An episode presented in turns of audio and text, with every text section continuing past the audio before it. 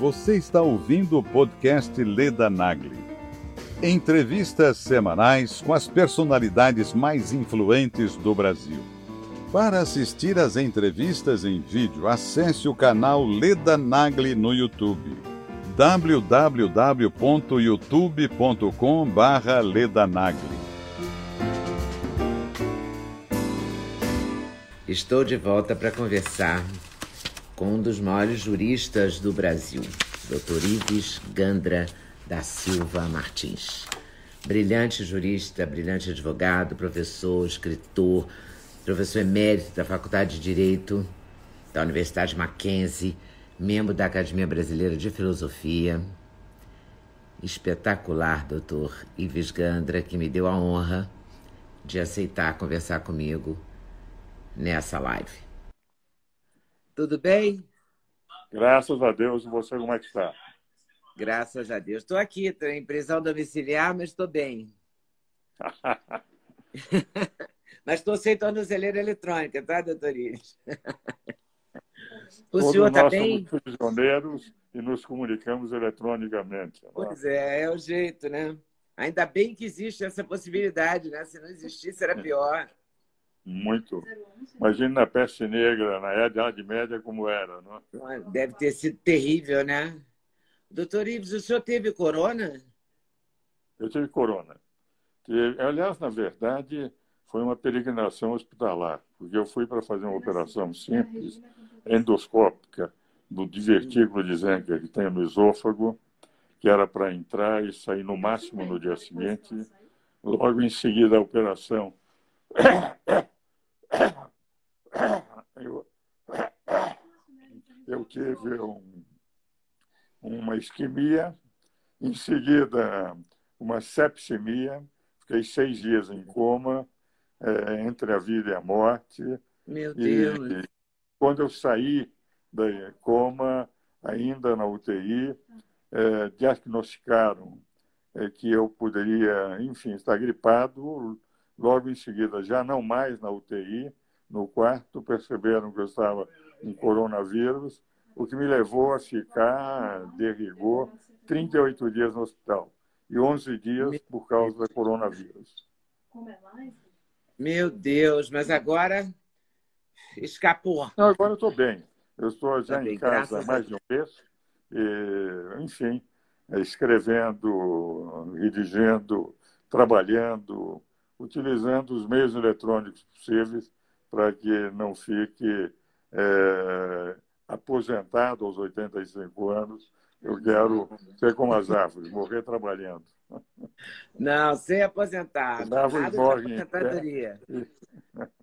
Nada de aposentadoria. A gente não pode, é, fazer, não pode, não podemos abrir mão da sua inteligência e da sua capacidade de jeito isso, nenhum. Isso não existe, mas eu acho que a gente tem que Dizia um autor espanhol que todo ser humano deveria ser como as árvores. Como as árvores morrem em pé, nós devemos morrer trabalhando até o último dia. Claro, com certeza. Se Deus quiser, com certeza. Doutor Ives, o senhor está vendo, o senhor está trabalhando, então o senhor está acompanhando este país e é tudo que está acontecendo aqui. Como é que o senhor está vendo esse momento do Brasil? Eu vejo um momento bem complicado. Veja o seguinte, porque é no mundo inteiro. Nós eu tenho a impressão que vamos ter que repensar o mundo nos próximos um, dois ou até três anos. Por quê? Porque toda a economia do mundo foi abalada. E o número de desemprego, é, a recuperação das empresas no mundo inteiro será uma recuperação lenta. Quando se fala, por exemplo, na Segunda Guerra Mundial, nós tivemos a recuperação é, a Segunda Guerra Mundial não houve tanto problema é, em muitos continentes, por exemplo. Os Estados Unidos não sofreram nada, eles tiveram o ataque em Pearl e depois a própria produção de armamentos nos Estados Unidos deu um, um avanço na economia americana excepcional. Muitos dizem que foi o New Deal de Roosevelt que permitiu a recuperação depois da crise de 29. E eu, num livro que aliás foi prefaciado pelo Roberto Campos em 71, e mostrava que foi a Segunda Guerra Mundial que recuperou completamente a indústria americana. Os Estados Unidos produzindo aviões, produzindo navios, produzindo armamento, e não tendo seu território atingido, ele recuperou-se economicamente de uma forma extraordinária, ao ponto de lançar a lei do pleno emprego, logo depois do fim da Guerra Mundial, para não haver um desemprego em massa. Agora, aqui não.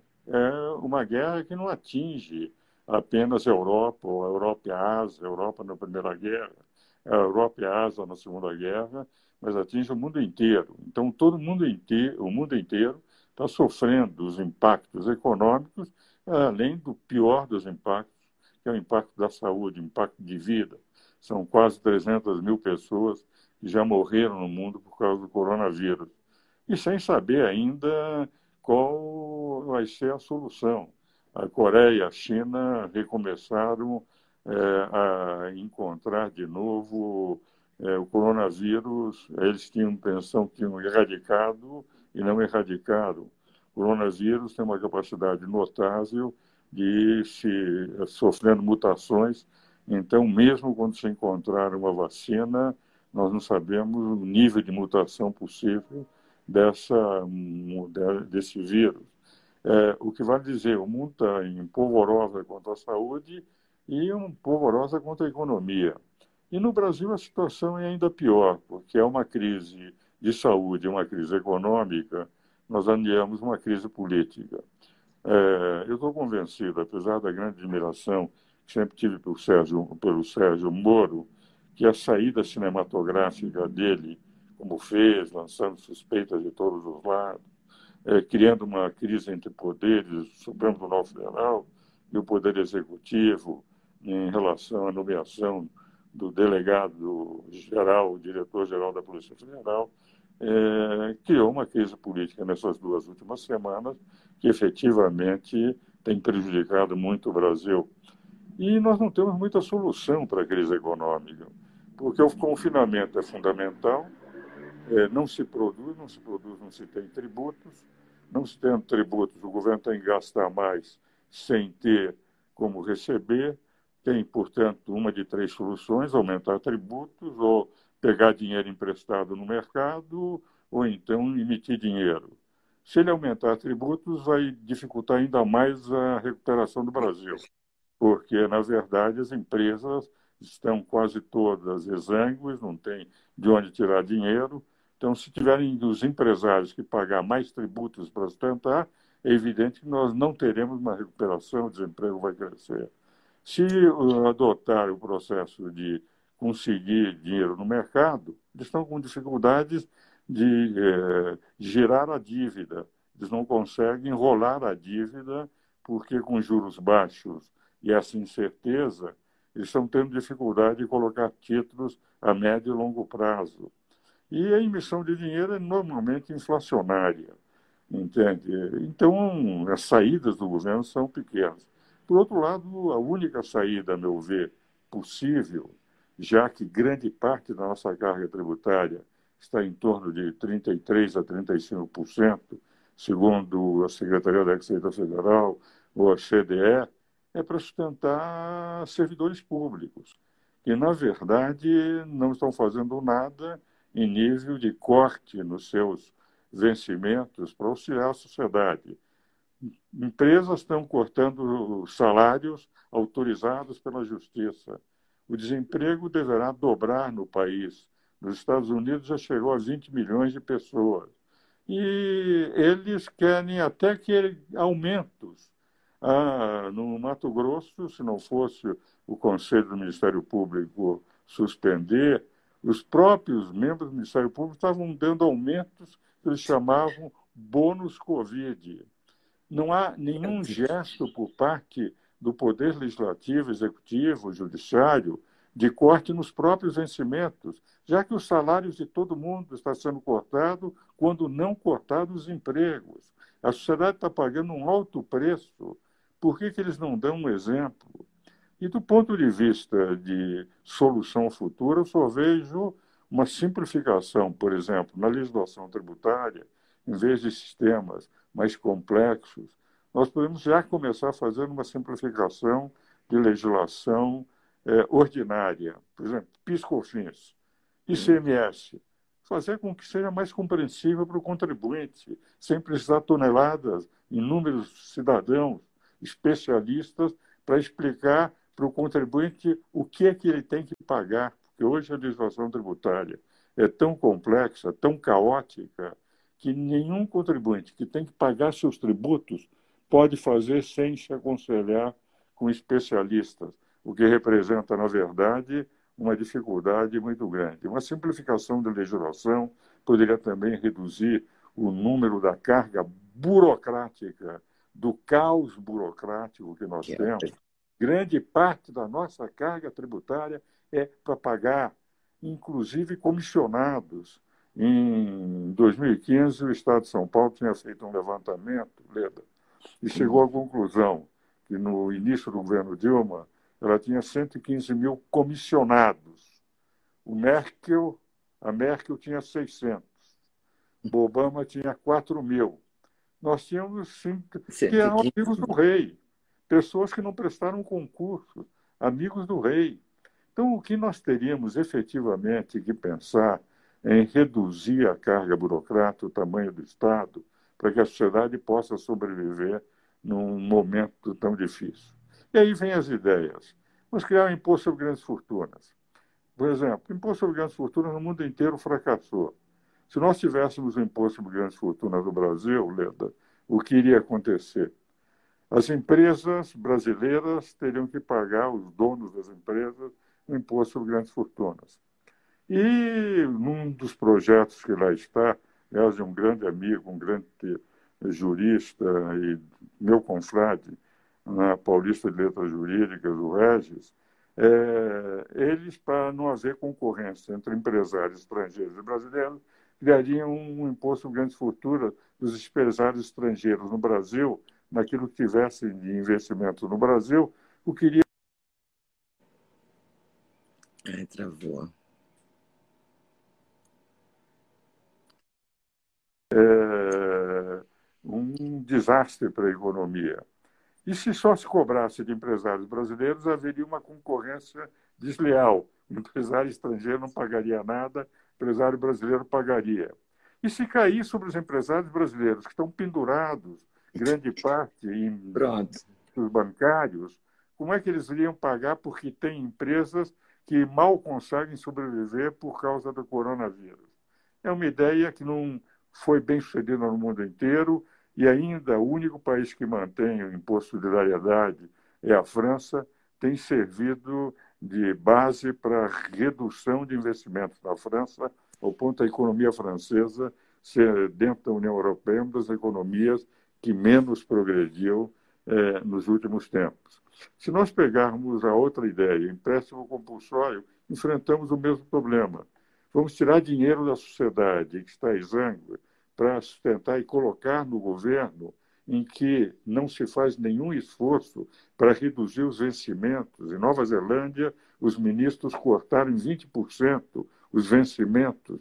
Aqui não se faz nenhum esforço para essa carga burocrática, ao contrário. Aprovou-se no Congresso Nacional um orçamento para dar reajustes que representariam, segundo algumas projeções, um acréscimo de 98 bilhões de reais.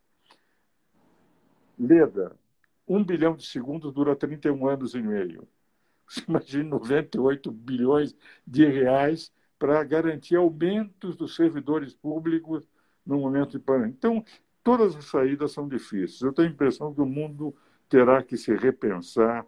Nós vamos ter um momento semelhante àquele de 29, ao meu ver, muito pior que o de 29, que 29 foi um problema americano que refletiu no mundo. A Europa tinha saído da Primeira Guerra, a Alemanha, é, com adepto de guerra e com é, o marco forte, é, auxiliou o crescimento do Hitler, é, que prometeu fazer com que a Alemanha voltasse a ser o que era no tempo de Bismarck, etc.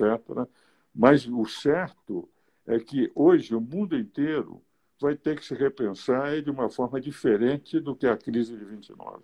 Doutor Ives, o senhor acha que o Brasil tem alguma chance? Porque, olha só, a gente não, não conseguiu redução do, do salário dos servidores, dos aumentos futuros, As, a, o Poder Legislativo não ofereceu, nem o Judiciário, nenhuma contrapartida de diminuir salário, nada, nem diminuir gratificações. Ah, o fundão eleitoral, que são bilhões ou trilhões, não sei, também não foi, não, não pôde ser usado para o coronavírus, nem para movimentar a economia, enfim. A gente não tem saída. A saída é o quê? Uma reforma administrativa, mas ela tem, tem palco nesse momento? Eu vou dizer, a reforma administrativa, é a mais necessária. Por exemplo, eu não tenho nenhum partido, partido político, não pertenço a nenhuma deles, nenhum deles e, é, como profissional, prefiro num país que eu sou parlamentarista, eu acho que só o parlamentarismo é que gera partidos políticos. O Brasil não tem, quando diz o Brasil não pode ter o parlamentarismo, porque não tem partidos políticos, eu digo, o Brasil não tem partidos políticos porque não tem o parlamentarismo. Nós temos uma série de legendas que foram criadas, multiplicadas, etc., com donos de legendas, mas um partido, o Partido Novo, é contrário a dinheiro público para alavancar candidaturas. Candidaturas têm que ser alavancadas pelas pessoas. As candidaturas são alavancadas no momento que a pessoa ganha um prestígio, e não que compra um partido e passa a utilizar um fundo de contribuintes para fazer a sua carreira política. Eu preferia a linha do novo, de não ter, sem ser do novo, de não ter nenhum auxílio. Esse dinheiro poderia tranquilamente ser utilizado para salvar vidas e não para alavancar carreiras políticas. Agora, a reforma administrativa tenho a impressão que vai ser fundamental. Nós vamos ter que enfrentar. Qual é o primeiro grande problema da reforma administrativa? É que quem vai fazer a reforma administrativa é quem está no poder. E a reforma administrativa é de poder. Mas se houver uma pressão da sociedade, mais cedo ou mais tarde eles vão ter que encarar esse problema. Porque senão o Brasil não cresce, o Brasil vai, é, vai patinar, enfim, perante as outras economias. É, tem a impressão que todos os países do mundo terão que repensar um pouco a sua retomada econômica é, depois de vencer a grande batalha, que é a batalha do coronavírus. É? Mas a gente vai ter que vencer não só o coronavírus, mas também a batalha política. Né? Nesse momento, hoje, por exemplo, está depondo o diretor da Polícia Federal, o Valeixo, que foi o motivo da saída do Sérgio Moro, segundo o ex-ministro Sérgio Moro, né? foi o, alavan o alavancou a saída dele. E vamos ter amanhã três ministros militares depondo na Polícia Federal por conta disso. E ameaça de impeachment e pedido de impeachment do Bolsonaro. O que, que o senhor acha disso? É, veja, eu acho. É, isso, você consegue verdade, deixar o telefone um pouquinho mais firme? É, eu estou tentando levantar, ver, vamos ver se isso solucionou o problema. Tá ah, bem? Melhorou. Perfeito. Mas o, o, que eu tenho impressão, Leda, é que até isso é artificial. Porque o que está perdendo? Influência na Polícia Federal, que é o que diz interferência na Polícia Federal. Há duas correntes jurídicas aí. Uma que eu defendo, que a investigação de qualquer agente da Polícia Federal tem que ser sigilosa. Sigilosa até para o diretor da Polícia Federal, que pode ser o próprio diretor da Polícia Federal que esteja sendo investigado. Então, a tese minha é que, se for entendida, entendida a polícia como um, e dei nesse sentido parecer, e que nem membro do Ministério Público pode interferir, há um parecer meu que está no Supremo Tribunal Federal, numa ação direta de inconstitucionalidade do Ministério Público contra a Polícia Federal, o meu a favor da Polícia Federal, e que é a tese minha, de jurista, de professor de Direito Constitucional. E é uma segunda tese que eu acho igualmente consistente, que eu respeito, porque é tese defendida por uma série de juristas, é, Pedro Serrano, é, Ilival, que é titular de Direito Constitucional aqui na Universidade de São Paulo, entende? Pelo Ivan Sartori, que foi presidente do Tribunal de Justiça é, de São Paulo, o maior tribunal do mundo, tem 360 desembargadores, e diz o seguinte: o presidente tem um ato discricionário. Se a lei diz que ele pode nomear, ele pode nomear e conhecer tudo o que lá está. Vale dizer, ele pode nomear quem ele quiser, destituir quem ele quiser e fazer o que ele bem entender. O Poder Judiciário não tem nada com isso. Só terá alguma coisa se alguém for desonesto, se for corrupto, se houver prevaricação. Mas nomear, não poder nomear, é ato discricionário exclusivo do Poder Judiciário, do Poder Executivo.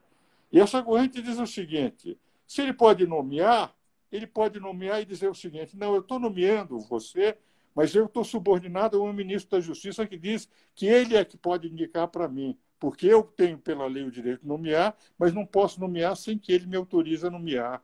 Quer dizer, não tem o menor sentido. Se a lei declara que eu sou presidente, sou eu que nomeio, o meu ministro é de confiança minha. Da minha parte, é. é evidente que eu posso nomear quem eu quiser, destituir quem eu quiser, inclusive o ministro. Inclusive o ministro. É, o que vale dizer, esta tese eu considero tão consistente quanto a minha. A outra tese de que o ministro pode saber o que está fazendo um delegado da Polícia Federal, mas o seu presidente, a quem ele está servindo, não pode saber, é uma tese que não tem sentido. Ou até adoto a minha tese, que até o investigador da polícia ele é, tem o direito ao sigilo absoluto, porque ele pode estar investigando o próprio diretor da Polícia Federal, ou tem que adotar outra tese que o presidente tem poder absoluto. Isto é, ele pode nomear e desnomear quem ele quiser, porque os cargos são de confiança. Ora, poder querer ouvir o presidente, não, o senhor teria suspeito, teria beneficiar fulano. Eu acho que não está na competência.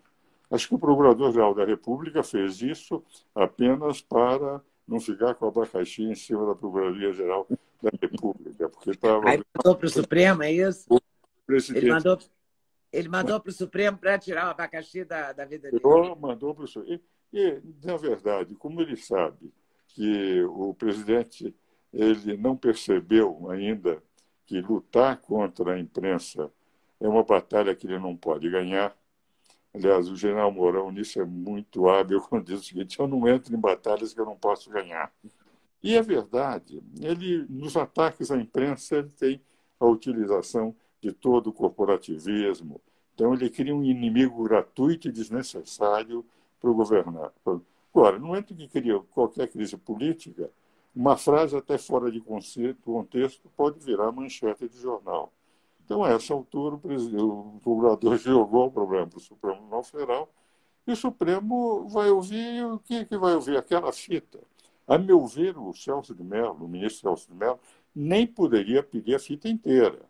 Teria que pedir a fita só daquelas partes que dizem respeito ao, ao, ao episódio. E mais do que isso, porque senão ele está querendo conhecer deliberações do Executivo que não dizem respeito ao Supremo se estão decidindo sobre essa matéria ou aquela matéria que não tem nada a ver, o ministro Celso de Mello também não tem nada a ver com aquilo.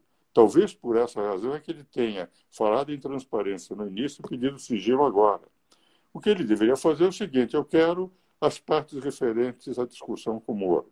Mandaria essa parte. Se o Moro dissesse tem mais, ele pediria mais, até que o Moro tivesse satisfeito. Mas uhum. não toda a fita. Toda. Mas ele pediu toda a fita e levou toda a fita, né? E levou toda a fita. E Porque... a gente conhece o Brasil, a gente sabe que essa fita vai vazar é, é a quem interessar possa, né? E, a meu ver, também o ministro Celso de Mello entrou na competência do Supremo Tribunal Federal. Gosto muito, cito muito. É um grande constitucionalista como é o Alexandre. Os dois têm uma grande obra escrita sobre direito constitucional mas também invadiu competência. Por que, que ele tem que conhecer, por exemplo, uma deliberação sobre economia que não tem nada? Ai, meu Deus. Eu tenho a sensação que nós estamos entrando numa crise política desnecessária, criada pelo ministro da Justiça, para discutir se o presidente pode ou não, tendo o direito de nomear, saber o que aquele que ele nomeou está fazendo.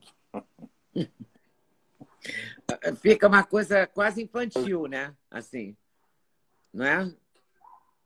Agora, o, onde é que vai parar isso? Porque hoje está depondo o Valeixo, o Celso de Mello está com uma pressa, que, aliás, também não é uma característica da justiça brasileira, essa rapidez, né? Por que será? É, a impressão que eu tenho é que também tem havido muitos holofotes sobre o Poder Judiciário. É, o Poder Judiciário não quer que tenha-se a impressão de que venha a ser um poder omisso. É, eu tenho, aliás, na verdade, a lentidão do Poder Judiciário há de se compreender até no país. O país tem 210 milhões de habitantes. Desses 210 milhões, nós temos 80 milhões de processos judiciais. Um processo para cada dois 80 milhões de processos? Reais no Brasil. Nossa! São dois e meio habitantes para cada processo. Levando em consideração que é muito velho, muita criança, muita gente que não entrou, você pode imaginar como quantos juízes têm que decidir 80 milhões de processos. 18 mil juízes. Então, a justiça, por mais que queira ser rápida, é, é. muito difícil contou. E mais ainda com um processo recursal muito grande. Temos, de rigor, ainda quatro instâncias no Brasil: primeira instância, tribunais regionais, os tribu ou tribunais federais, eh, o Superior Tribunal de Justiça e o Supremo. Um bom advogado encontra sempre, pela extensão da nossa Constituição, um tema constitucional para levar ao Supremo Tribunal Federal qualquer caso. Estados Unidos, entre 80 a 100 processos por ano é o que decide a Corte, a Suprema Corte Americana. O nosso Supremo recebe em torno de 100 mil processos por ano. Quer dizer, é, diminui um pouco ultimamente depois da reforma, mas mesmo assim está na casa de dezenas de milhares de processos. Então, cada vez que aparece um assunto assim relevante, eu compreendo que a justiça procure de maior é, rapidez, que essa é do conhecimento de todo mundo. Então é importante que se dê uma satisfação à sociedade. Não é? Uma coisa muito complicada é ver como é que os políticos brasileiros estão lidando com essa pandemia, né? Porque eles estão pensando em em 22, em 26, e, e todo mundo olhando, muita gente olhando para o próprio umbigo e para a próxima eleição que vai se candidatar. E a gente está no meio de uma guerra contra uma coisa chamada vírus, coronavírus. O senhor não acha que, que também tem muito ego envolvido nisso, não? Ah, mas não, não tenho a menor dúvida, não tenho a menor dúvida. Há países europeus, como por exemplo, em Israel, é, em, na Alemanha, situação e a oposição se uniram para combater. Uhum. É, é um problema de sobrevivência do povo. Aqui eles estão aproveitando. Veja, por exemplo, o seguinte: é, nós temos nessa briga do Bolsonaro e os outros com a imprensa e com parte do, do setor político, o que, que nós vemos? Nós estamos tendo muitas mortes no Brasil. Agora, se analisarmos a população da Itália e a população do Brasil, proporcionalmente, as mortes no Brasil são muito menores do que da Itália, do que foram na França, do que foram na Espanha, da Inglaterra. É, por quê? Porque lá é 60, 50, 60, 70 milhões. Aqui nós estamos com 210 milhões. Por que, que nos Estados Unidos estouraram? Porque a população deles é de 4, 400 milhões. O que vai dizer, na prática, é, esse percentual teria que ser apresentado para não criar também um pânico generalizado. Quer dizer, o número de mortes é doloroso, é muito grande, uhum. mas temos que levar em consideração o tamanho da população brasileira e o tamanho da população desses outros países, que é incomensuravelmente menor e que chegaram a 700 mortes. 700 mortes. Nos Estados Unidos é violento porque a população também é muito maior. Mas isso não interessa, não é publicado. Do outro lado, a luta que nós temos entre o Bolsonaro, criando um inimigo desnecessário que é a imprensa, há muito trabalho que está sendo feito, muito bom, de atendimento no coronavírus, principalmente à população pobre, é, do Ministério de Direitos Humanos. Tem 187 procedimentos que não aparecem na imprensa. Uhum. Atendimento por quê? Porque uh, a notícia política é uma notícia que interessa mais ao povo do que aquilo que, enfim, está sendo feito, mas que não é. Pode ser, no máximo, uma notícia pequena de quatro, cinco, seis ou dez linhas.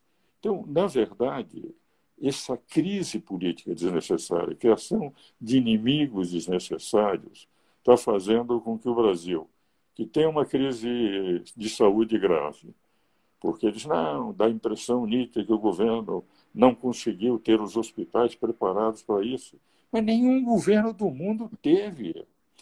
Quem é que imaginaria que ia ter uma, uma, um vírus atingir o mundo inteiro? Quer dizer, na prática, todo o sistema de saúde é para atender os casos normais que sempre acontecem normalmente com todo mundo. Uhum. Agora, no momento em que há uma pandemia, em que de março para cá nós tivemos um crescimento monumental, você não cria um sistema de saúde, não tem médicos, não tem uhum. enfermeiros, não tem leitos, não tem respiradores. Entende? E não tem quiopérios, respiradores, não, é, não, tem ninguém, não, é, não tem os técnicos. Né? Não, não há culpa do governo, porque isso aconteceu na Itália, em que eles brincavam que tinham a escolha de Sofia logo no mês de março, e aconteceu em todos os países. Os Estados Unidos está com uma população que eles dizem que vão ter muita fome nos Estados Unidos. Quer dizer, não é no Brasil, não é em Uganda, não é, é, nos Estados Unidos. Estados Unidos. Que vai haver até o fim do ano muita fome para o povo americano. Então, na prática, é o tipo da crítica inócua, não é desse governo. Agora, é evidente que um governo que não sabe lidar, que não está sabendo lidar com a imprensa como deveria, porque, na verdade, a imprensa poderia ser um instrumento excepcional de alavancagem, de boa informação, de boas propagandas, de boa... mas eles, na verdade, vivem as turvas. Pois é, mas a imprensa também não aceita a vitória do Bolsonaro, né? Ele foi eleito. Esse, esse é outro dado. É uma Exato. coisa, me lembra do Zagalo. Lembra que o é, Zagalo falava, tem que me aturar? É mais ou menos isso. Você pode não ter votado nele, mas ele foi eleito. E você é democrata, o regime é democrático, né? Exatamente. E eu estou convencido que esse também há muita gente na imprensa que são saudosos dos velhos tempos. Não é? Uhum. E, e a Mark Twain brincava que a função da imprensa é separar o joio do trigo, publicar o joio, porque trigo não vende jornal com aquele humor próprio que o Mark Twain tinha do século XIX lá nos Estados Unidos, realmente é, grande parte não aceita mesmo, é, e isso dificulta, digamos, as boas políticas serem uhum. veiculadas pela imprensa. As manchetes dos jornais hoje são sempre negativas. Sempre. E são negativas e, ao mesmo tempo, assustadoras. E quando os canais de televisão apresentam as pessoas chorando, etc., à margem daqueles que estão morrendo, em que os parentes não puderam estar, aqueles caixões, etc., sempre é. com um tom que termina, evidentemente, trazendo um certo desalento quando eu compreendo o sofrimento, as dores de todos, todos nós sabemos o que uma morte em família pode representar, mas eu tenho essa impressão de exagerar esse aspecto sem outro exagerar a luta que está fazendo nos laboratórios de técnicos, especialistas, para encontrar soluções. Meu Deus. O aspecto negativo, mas os aspectos positivos também. Voltou, voltou. Travou, mas voltou. Ah, o, o, doutor Ives, e também tem uma coisa que me incomoda muito, é não noticiarem os, as pessoas que sararam, as pessoas que estão curadas. Porque isso também estimula, de alguma forma, você a não ficar, não pensar tanto na faca no pescoço, né? Porque não, assim, e... só a morte, só a morte, fica parecendo que não tem nenhuma. Porque já não tem remédio. A vacina só o ano que vem. Quer dizer, está tudo contra. Né? É tudo contra. Se você ainda não dá às pessoas que se saparam, não é? Claro. Não, isso eu acho importante, porque por exemplo, quando eu estive no hospital no Sírio-Libanês, durante 11, depois de todas as minhas operações, quando foram 11 dias completamente isolado é, coronavírus. É, muitos saíram. Naquelas 11 uhum. dias, muita gente que estava também foram saindo. Toda, todo dia havia alguns que estavam sendo e outros que estavam entrando. Entravam, né? Agora, o senhor chegou a ficar, o senhor chegou a ficar entubado? Não, não precisei. O Raul o Raul, que é meu médico do divertículo, ele ficou. Mas o, eu não precisei. O Davi não ficou internado, mas teve, também era meu médico no, na septicemia, e, a, e ficou, ele não ficou entubado, ele ficou em casa. Mas, na verdade, essa ideia sua de apresentar os que foram curados, quer dizer, quantos por dia são dispensados do hospital, uhum. um número, a estatística apresentar. Morreram tantos, mas é. foram tantos. Essa ideia seria uma ideia fantástica. É, não, eu não queria, não quero fugir e acho que não se deve fugir dos casos de morte, porque a morte é triste, é dramática, a doença é séria. É, tem que dar, mas tem que dar os dois lados. A gente aprende isso na faculdade. Ah. Dar os dois lados da notícia. Tem os curados. E isso estimularia ou não diminuiria o pânico, né? Exatamente. Porque é. os médicos mesmo estão relatando que muita gente está morrendo em casa por medo de hospital, aí sente uma dor, não vai ao hospital. Está é, tá gerando um pânico muito grande, né? E ah, também não. brigam até pelo remédio. Você vê, esse, virou uma coisa assim, hidroxiclo, é, hidroxicloroquina é uma coisa da, da direita. Entendeu? Como assim? É um remédio, entendeu? Em vez de. É, tá bom, tem efeito colateral. Qual remédio que não tem? Se a gente lê uma bula, a gente não toma o remédio. Eu já cansei de deixar de tomar remédio depois que eu li a bula, porque era tão dramático não, que eu fiquei com medo. Se você lê a bula de qualquer remédio, você não é. toma. É.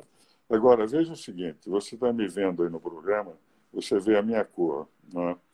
Eu sofro de artrite há 30 anos e tomo quinino, que é cloriquina, é, na base do, do quinino. Eu tomo quinino, eu tomava, agora parei porque terminou, eu tenho que fazer uma despigmentação, porque o quinino pigmenta, e, a, e diz a minha neurologista, a Valdenise Cossermelli, que, na verdade, aquele ano e pouco que eu tinha tomado nos últimos tempos deve ter me auxiliado a ter tido um coronavírus é, leve, porque eu não precisei ser entubado, o tratamento foi mais de isolamento e dos remédios normais, entende?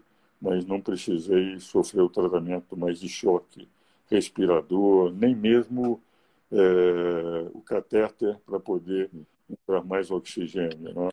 Ele representa, na verdade, que o que deve ter algum algum valor. E o meu remédio, que é artrite, que eu tenho, é, o quinino terminou sendo positivo. Agora, tem efeitos colaterais. No meu caso, nunca teve, mas eu sei perfeitamente que outros é, têm, porque é um combate também, é, é um remédio de combate à malária, etc. Yeah. Os imunos os imunodeprimidos, e entende, as artrites, etc. Mas tem, não há remédio que não tenha um efeito colateral. Né? É, mas politizar até o remédio é que eu acho complicado, né? Porque já não tem remédio. O que tem vira uma polêmica. Você vê, o FDA liberou aquele Remdesivir nos Estados Unidos muito antes do prazo, rapidamente, tentando uma solução. Pode não ser uma mágica, não é a, a cura, mas é um paliativo. Reduz de 15 para 11 dias a internação Quer dizer, qualquer coisa que surja que pode ajudar, eu acho que tinha que ser olhado com bons olhos. Não, e, e é um outro dado. Essa altura, não, se tiver que se esperar tudo quanto é aprovação para ver que é um remédio absolutamente perfeito numa luta que é de sobrevivência, entende? no é. mundo inteiro, tenho a impressão que se os testes forem sendo muito bons em determinado, não custa enfim, e aplicando aquele que assume a responsabilidade de aceitar aquele tratamento como um tratamento que poderá ser, ser eficaz. Eu estou convencido de que é, o quinino, que é muito bom para os imunodeprimidos, para artrite, etc., tivesse a proposta de qualquer outra pessoa que não o Bolsonaro, teria tido um apoio muito grande Teria, teria. Eu acho que a gente tem que começar a tomar água tônica, então. que é a base de quinino. Exato. O gin. Tomar todo de água tônica agora.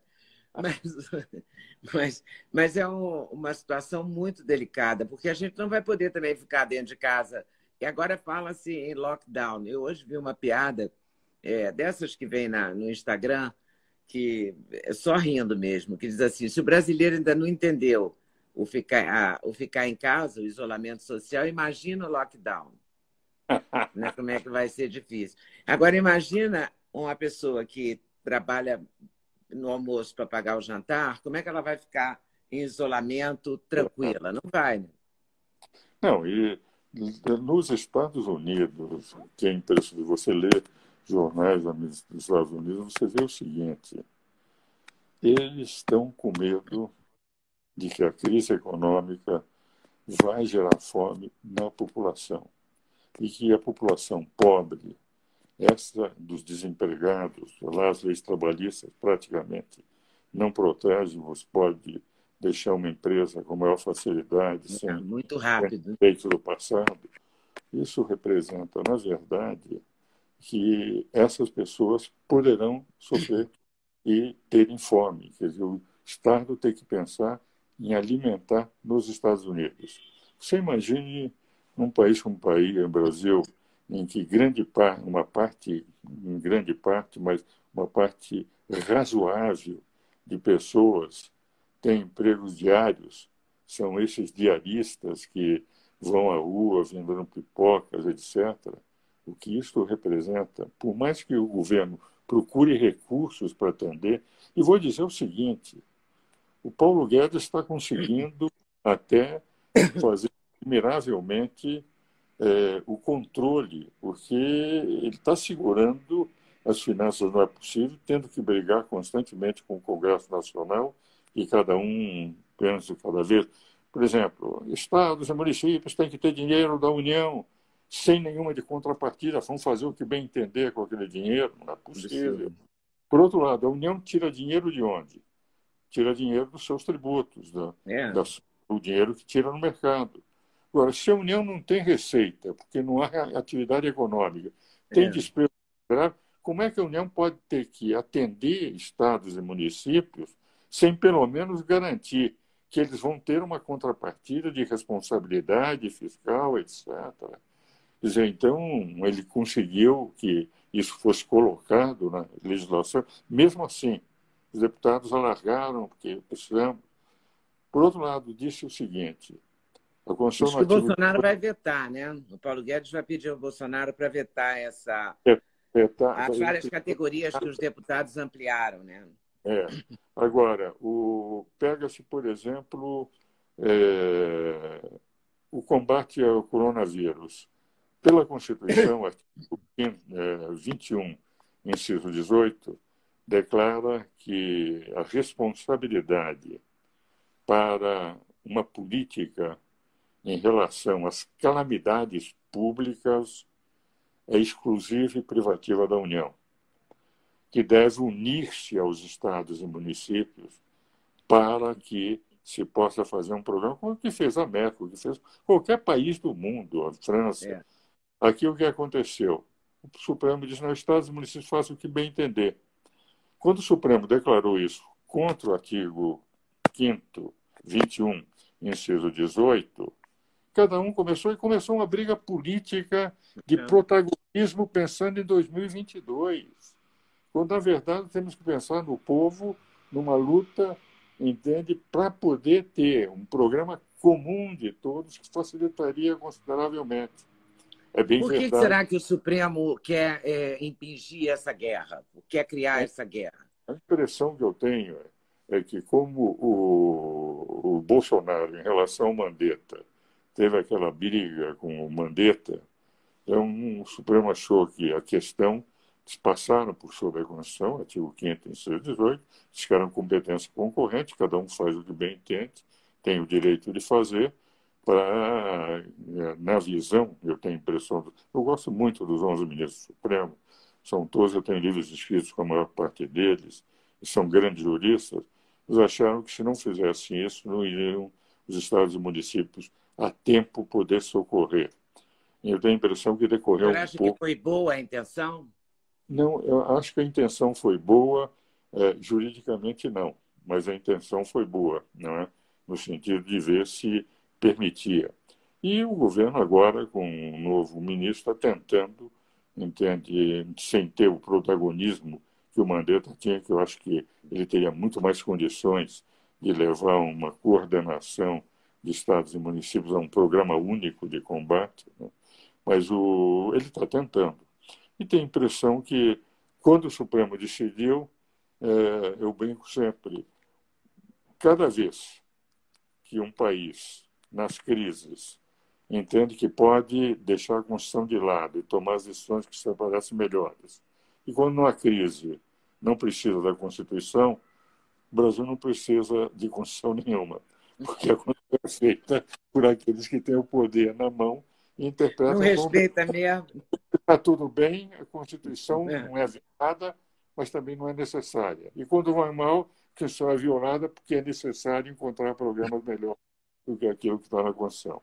Então, eu entendo que muitos raciocinem dessa forma, o Collor já fez isso, a Dilma já fez isso, o próprio, e o Supremo, ultimamente, nesse é, maior ativismo judicial, e, e, eles entendem que isso é legítimo.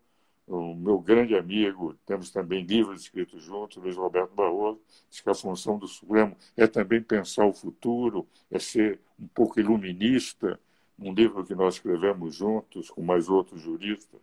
É, eu pedi a ele que escrevesse a posição, porque a minha posição é de respeito absoluto à Constituição, tem que segui-la, e ele entende que a Constituição pode ser interpretada com consequencialismo, que interessa a consequência futura do fato e com um certo iluminismo, e que o Supremo tem o direito de atuar nos vácuos legislativos, e é um cidadão extremamente competente. Nós publicamos, eu pedi para ele escrever, para que seu contra, o, a contrapartida do meu trabalho, um livro sobre os 30 anos da Constituição. Gosto muito do Luiz Roberto, acho uma cabeça privilegiada, mas ele tem essa, essa visão, que é a visão de muitos membros do Supremo. Hoje, que a função é de ser um superpoder. O poder de dizer aos outros poderes o que, é que eles podem fazer não ser um legislador negativo. Sai uma lei, daí eles dizem se é constitucional ou não. Mas o legislador positivo de intervir na ação do Poder Legislativo e Judiciário.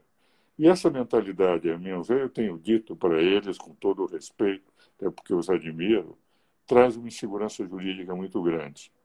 Porque, na verdade, aquilo que eles pensam que é bom, é bom de acordo com a visão deles. deles. E pode ser bom de acordo com a visão do país inteiro. Não é? Então, eu prefiro ficar como jurista, um velho advogado de província, dizer o seguinte: 85 anos, eu prefiro respeitar a Constituição como ela é escrita, é, e se mudar, e é o legislativo para mudar, mas não mudar no Supremo. É, para a gente que não é jurista, que não tem o seu conhecimento, fica muito estranho, porque a gente votou no Bolsonaro, votou no Haddad, ou votou na Dilma, ou votou no Lula, ou votou no Fernando Henrique, ou no Collor, no Itamar, sei lá quem. Não votou em nenhum daqueles juízes do Supremo que foram indicados pelo Fernando Henrique, pelo Temer, o Temer também, né? O Temer está junto com a Dilma e o Lula. Enfim, votamos para presidente, votamos, né? Votamos para é. deputados, mas não votamos para o Supremo. E o é. Supremo está se responsabilizando pelo país. Então não adianta nada a gente votar também. Né? É. E com outro lado, com outro dado, os poderes políticos, o Supremo é um poder técnico, os poderes políticos foram eleitos 140 milhões de brasileiros. O Supremo foi eleito por um homem só. São 140 brasileiros contra um homem só. O presidente indica quem ele quiser. O presidente indica um amigo pessoal dele. O presidente indica quem ele tem confiança. Eu acho que sempre então, foi assim, não sempre foi? Felizmente, o Supremo tem tido boas indicações, mas a eleição dos membros do Supremo é por um homem só. É. Um homem só contra o legislativo. Por pior que seja o legislativo, eu sempre brinco, até em palestras com o Gilmar, eu, eu digo o seguinte: o melhor dos Supremos sobre política é pior que o pior dos legislativos que o pior dos legislativos foi eleito por todos os brasileiros. Todos os brasileiros, situação e oposição. enquanto que o Supremo foi eleito por um homem só. Então, politicamente, agora, como poder técnico, tem que ter todo o prestígio, e eu considero, dos três poderes, do ponto de vista de conhecimento doutrinário, de visão humanística, etc., o Supremo está melhor que os outros poderes. Com a diferença que é um poder técnico. É um poder que não tem visão política das coisas. Nunca disputaram uma eleição, nunca tiveram que ir às cidades que estão é, abandonadas, entende? As cidades que são municípios que sofrem de problemas sérios. Nunca tiveram que estar em contato com o povo. Povo. Quanto Mas que, estão militando é pelo povo, né? Decidir em nome do povo, entende? Matéria é. competência deles, por uma democracia, a competência. E depois, um dado, Leda, que me parece importante.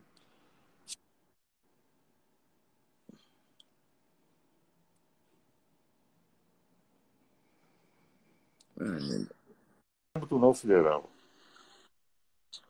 nós analisarmos em relação aos outros poderes, o que, que o Supremo Tribunal Federal representa? Um órgão que tem na Constituição o título de guardião da Constituição. O artigo 102 diz: o Supremo é o guardião da Constituição. Da Constituição. O constituinte, ele não está lá para ser um constituinte derivado, um constituinte complementar. Ele está para ser o guardião, o primeiro grande guardião da Constituição. E se você analisar a Constituição, os dois primeiros artigos é o que diz. Primeiro artigo, o Brasil é um Estado democrático de direito. E diz quais são as condições de um Estado democrático de direito. É o primeiro artigo, para mostrar para todo mundo que o Brasil é uma democracia. Qual é o segundo artigo? Poderes são harmônicos e independentes. Uhum. Para garantir aquela democracia, a necessidade que os poderes sejam independentes, cada um tem suas e atribuições, e harmônicos. Cada vez que o Supremo invade competências de outros poderes, o Supremo está tornando menos independente e menos harmônico a convivência dos poderes. E mais difícil a vida da gente mais a gente. Porque aí vem uma crise, Toda crise. Eu tenho, isso que eu estou dizendo para você, eu digo em palestras, em livros, e eles sabem perfeitamente a posição, até porque sendo muito mais velho que qualquer um deles, enfim, a velhice tem esse direito de poder dizer muitas coisas, não?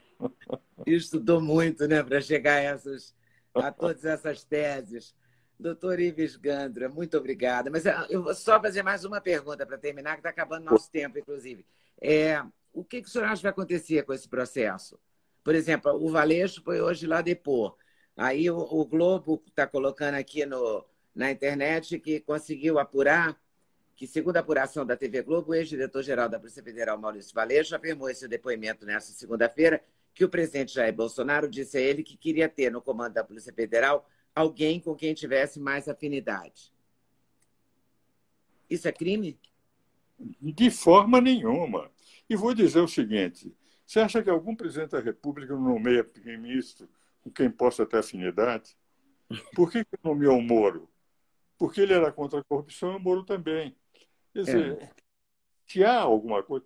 Agora, imagine ser eleito um presidente da República que diz o seguinte: eu vou nomear apenas pessoas com quem eu não tenho afinidade. Você já viu em algum país do mundo, em alguma democracia do mundo, um presidente nomear alguém com quem não tem afinidade? Não, a minha especialidade vai ser: vou trabalhar com pessoas com quem eu não tenho afinidade. Nem na casa da gente, nem na empresa da gente, nem no trabalho da gente, né? lugar. E não é crime em lugar nenhum. Eu tenho a impressão que o processo vai ser arquivado. Não tem outra. Não tem outra. Porque, agora, ele teria que tirar todas as partes que não dizem respeito a esse processo. E se isso vier a, a público, partes em que eu tenho impressão que o próprio Senado pode tomar uma medida contra o Supremo. Porque aquilo que não diz respeito ao processo e que seguiu em sigilo, e ele torna público, quando deveria ser da competência exclusiva de discussão interna corporis, das decisões dos ministros e do presidente. Por isso é que eu tenho a impressão que o ministro Celso Melo, E disse, transparência, vamos deixar tudo público. Quando veio, disse, não. Vamos segurar para ver. Eu tenho a impressão que ele vai deixar como, até porque conheço o ministro Celso de Mello, cidadão extremamente é, cauteloso naquilo que faz, ele vai deixar público tudo o que dizer respeito ao próprio processo. Ao Moro. Mas eu tenho e a impressão com o Moro. não deve dar em nada o processo. E essa, é, essa condução coercitiva, possível condução coercitiva dos generais, isso não é uma provocação de alguns generais ministros, né? Eu diria é ainda os traumas que o ministro Celso de Mello tem em relação aos militares. Ele sempre teve uma grande preocupação com os militares do tempo é, do regime de exceção, então a expressão deve ter sido utilizada pelos traumas deles daquela época, porque é evidente que nenhum ministro se negaria a comparecer. E é um dado que eu claro. quero deixar claro, Leda. É... Eu sou professor da Escola do Comando Estado-Maior do Exército há 31 anos. Eu leciono aquele curso CPOX que é para os coronéis dos quais serão os generais daquele ano. Quase todos os generais do Brasil foram obrigados a assistir algumas aulas minhas sobre direito constitucional. E, a, inclusive, o general Mourão, ele... Então, o que, que ocorre? Desde 89 foi criado esse curso, quando em 88 foi promulgada a Constituição e em 89 foi criado o curso. E o curso é para mostrar quais são os problemas nacionais e internacionais. A minha experiência, tendo sempre trinta e poucos coronéis todo ano na minha no, na no, sua aula, minha turma, não é? O que eu digo, eu nunca vi, entende, brasileiros com tanto patriotismo de um lado e quanto busca de respeito à Constituição e à democracia como os militares, pelo menos desde 90, quando eu comecei a lecionar. Entende? eles têm a preocupação. Eu menciono direito constitucional e aquele que as implicações políticas, éticas, entende, econômicas do direito constitucional. Pois bem, na parte de debates com eles, porque passo um intensivão de um dia inteiro explicando nas minhas aulas, depois uh, o debate, debate com próprios coronéis. São patriotas comprometidos com a Constituição e comprometidos com a democracia. Essa nota que o presidente, o é, comandante do Exército, o general Puzol, general do Exército, declarou logo que eles tinham um comprometimento com a democracia e a Constituição, eu posso é dizer, eu posso dizer, é um país que os militares têm um papel extremamente importante nas fronteiras, etc. E é um país em que esses militares estão comprometidos com a Constituição. A única Graças vez que a, a pátria é no artigo 152 dos militares. Por essa razão, eu... a expressão foi desnecessária por parte do meu amigo e ministro Celso de Mello. Tá certo. Muito obrigada, doutor Ives Gandra. Muito obrigada mesmo pelo seu tempo, pela sua paciência e pelo seu conhecimento. Muito, muito obrigada falado com você, né, Leda. Foi um Foi grande prazer para mim. Grande prazer também. Grande Até. prazer mesmo. Muito obrigado, tá? Tchau. Até a próxima, se Deus quiser. É. Muito Até. obrigada. Muito obrigada mesmo. Acho o doutor Ives Gando o máximo. Está terminando aqui a nossa live. Depois ela vai para o canal do YouTube, ok? Uma boa tarde, uma boa noite a todos e até daqui a pouco.